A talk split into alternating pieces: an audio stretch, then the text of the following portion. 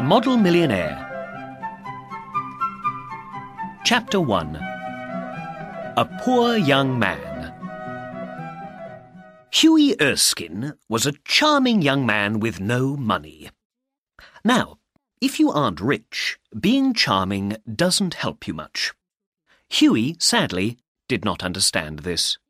Poor Hughie. With his brown hair and his grey eyes, he was a great favourite with women, and men liked him too. But he wasn't very clever, and he wasn't good at making money.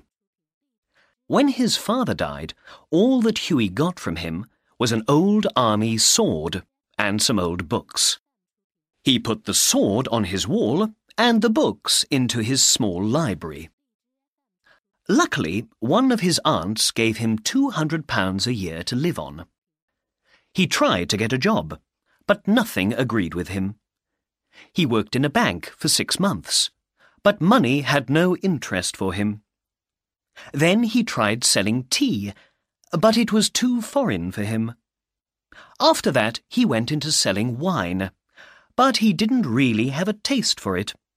In the end, he did nothing. To make things worse, Hughie was also in love. The girl that he loved was Laura Merton, the daughter of an old army man, once a colonel out in India. Since coming back to England, the colonel had terrible stomach trouble and was angry all the time. Laura loved Hughie, and Hughie loved Laura, but they didn't have sixpence between them.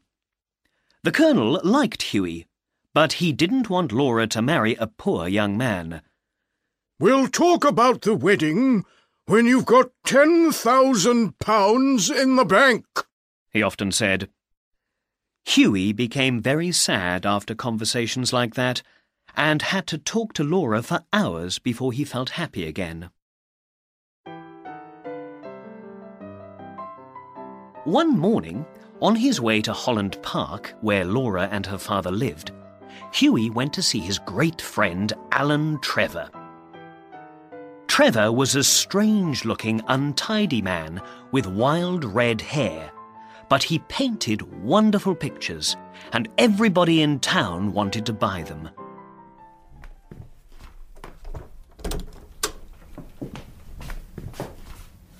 When Hughie came in, he found Trevor busy finishing a picture of a beggar. The picture was as big as the beggar himself for the old man was sitting in one corner of the room. He had a long, sad face, and was wearing a thin, old brown coat which had a number of holes in it. On his feet he wore cheap old shoes, and in his hand he held out a soft old hat, waiting for people to put money in it. What a wonderful model! cried Hughie. Yes, he is wonderful, isn't he? agreed Trevor.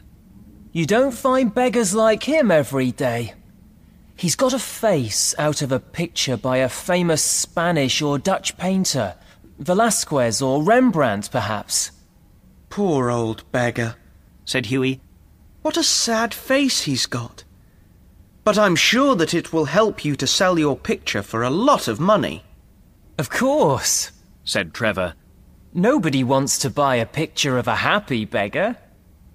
How much does a painter's model get for his work? asked Hughie, sitting down in a comfortable chair. Twelve pence an hour. And how much will you get for the painting? Hmm, two thousand pounds. Well, I think that your model needs to get a percentage of what you get. It isn't easy sitting there and not moving for hours, you know. But I have to stand here for hours looking and painting. And buying the paint itself is a job too, you know. But just be quiet now, I'm busy. After some time, a servant came in and told Trevor that the man who made his frames was outside and wanted to speak to him. Don't go away, Hughie, said Trevor on his way out of the room. I'll be back in a minute or two. With Trevor out of the room for a time, the old beggar got up and moved his arms and legs. Hughie felt very sorry for him, and he put his hands in his pockets to see what money he had on him. All he could find was a pound and a few pence. Poor old man, he thought kindly, he needs this money more than I need it. And he went over and put the pound into the old man's hand. The old man looked at him and smiled strangely. Thank you, young man. Thank you. he said. Almost at once, Trevor came back, and Hughie left to go to Laura's house. His face reddened when he thought of his present to the old beggar.